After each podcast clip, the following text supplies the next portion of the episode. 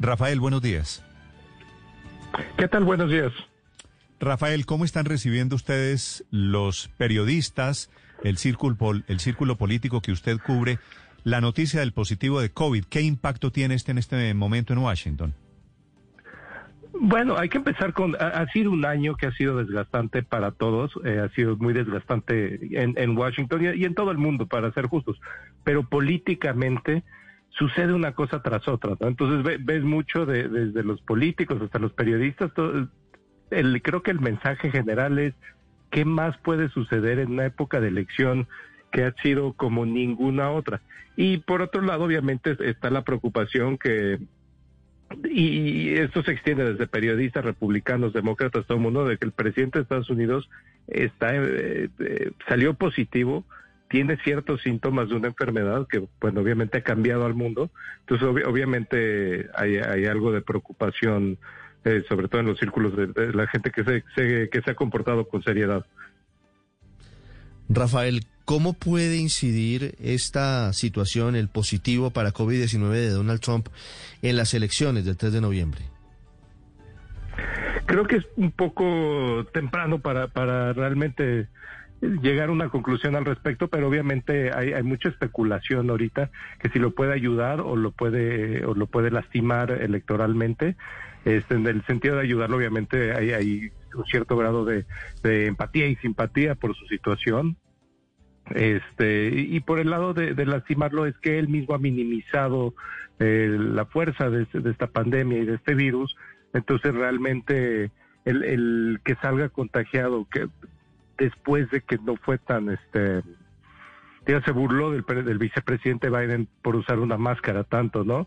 Eh, después de eso, pues obviamente eso no lo ayudaría en el sentido que se, vería se vería irresponsable la manera en que administró su, su cuidado del coronavirus. Eh, pero, eh, señor Rafael, en el, en el público latino, por ejemplo, ¿usted qué análisis haría sobre esa misma pregunta que le hizo Ricardo? ¿Qué tanto impacto puede tener eventualmente que el presidente Donald Trump, eh, digamos, se recupere momentos antes, unas semanas antes de, de, llegar a las elecciones? Hay, dos elementos aquí. El, primero que es importante es que hay que recordar que dos millones de personas ya votaron y en general esta ha sido una elección donde los que apoyan un candidato al otro o al otro ya no se cambian de bando. No, y es, es muy este hay mucha identidad personal este eh, junto con, el apoyo de un candidato o al otro. Entonces es difícil, tendría que suceder algo muy extremo para, para que la gente empiece a cambiar su opinión a estas alturas.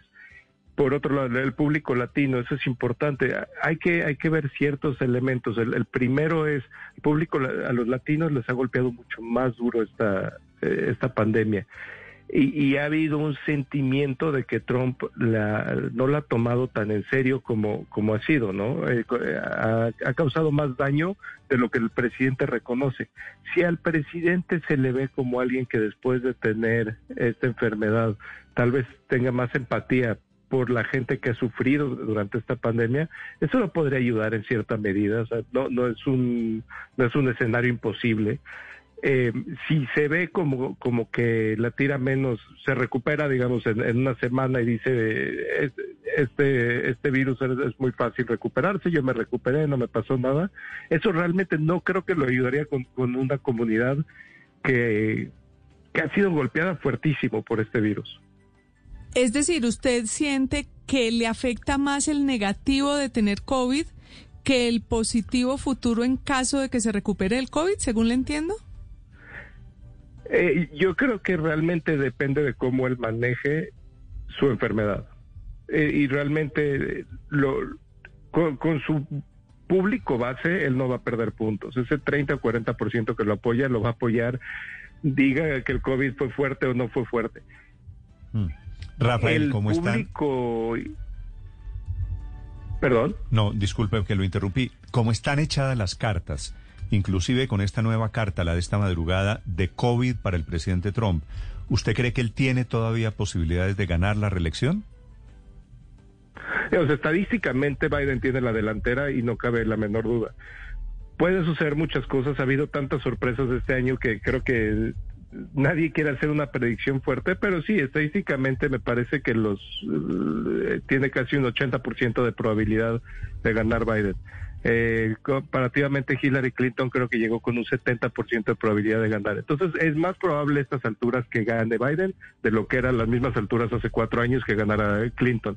Mm. Pero sí, claro que Trump puede recuperar y, y, pueden suceder, pueden suceder muchas cosas. Un escándalo de último minuto, lo vimos en 2016, este, o simplemente que no salga la gente a votar o que salgan ciertos grupos a votar y otros no. Realmente esta elección está decidida en las mentes de la mayoría de los americanos, eso no cabe la menor duda. Lo que falta ver es quién efectivamente ejerce el voto. Y ahí es donde, donde se va a decidir la última, el último momento de esta elección. Y claro que hay un voto vergonzante, es decir, son muchas las personas que no reconocen que les gusta Donald Trump y que que no van a votar por él. Sin embargo, lo que se ha demostrado a lo largo de estos años y a raíz de la primera elección de Donald Trump es que tiene un electorado dormido, por decirlo así, que sale a votar y sale a votar masivamente. Pero respecto al COVID, lo que está diciendo ahorita la prensa internacional es que tiene factores efectivamente de riesgo altos, como la obesidad y ser mayor de 70 años. Eh, ¿cuál, yo no sé si usted tenga estos datos de cuál es ahora el procedimiento y qué hacen en concreto en el caso del vicepresidente Mike Pence, si lo tienen a él también que llevar a un lugar especial o a alguna especie de búnker, ¿no? Como el el, presidente posible que sobreviva eh, cuando suceden este tipo de cosas y ahora con la inminencia, pues claro, del COVID-19 sobre la salud de Donald Trump. Bueno, muchos de esos detalles por seguridad se los reservan. Lo que sí sabemos es que efectivamente, como decía, el, presidente tiene por edad y por este y por peso tiene factores de riesgo. El vicepresidente Pence ya resultó negativo entonces él, podría tomar las riendas si se da la situación, obviamente. Generalmente lo que sucede es que obviamente no van a poder tener al presidente y al vicepresidente en el mismo lugar, cada quien trabajando desde su casa.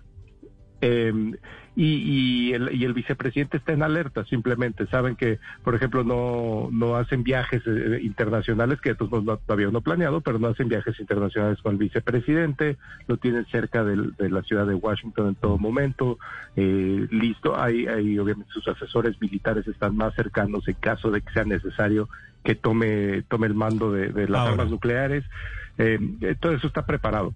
Claro, pero todavía no se activa ese plan de sucesión, ¿no? Todavía en este momento está al mando el presidente Donald Trump. No, y, hay un paso antes del plan de sucesión. Si se llegara a enfermar suficiente el presidente, el, la 25 enmienda constitucional eh, permite que el vicepresidente tome el mando brevemente, como sucedió en los 80, por ejemplo, cuando, cuando a Ronald Reagan le hicieron una, colostomía, me parece. Ah. Eh, el, vicepresidente en esa época, George H.W. Bush, tomó las riendas por unas horas y cuando salió el, el presidente de la anestesia, volvió a tomar el presidente. Claro, pero, eh, pero fue porque lo durmieron y porque perdió el control. Claro, exacto. Y entonces en este momento lo que tienes es obviamente un monitoreo del presidente y de su condición física y al vicepresidente lo tienen, eh, digamos, en alerta y si en cualquier momento decide el doctor que el, presidente, entonces lo tienen que eh, dar una medicina para que se vaya a dormir un rato, para que descanse, el vicepresidente, no, no es un proceso que está muy bien estructurado y realmente no deja, no deja dudas y, y es un proceso que nació de la Guerra Fría cuando tenían que ser las cosas perfectamente bien estructuradas por, por la posible confrontación. Rafael, es un gusto saludarlo desde Colombia. Gracias por este diálogo. Muchísimas gracias. Un gran abrazo, Rafael Bernal, uno de los grandes periodistas de The Hill, el periódico más importante en la política de los Estados Unidos.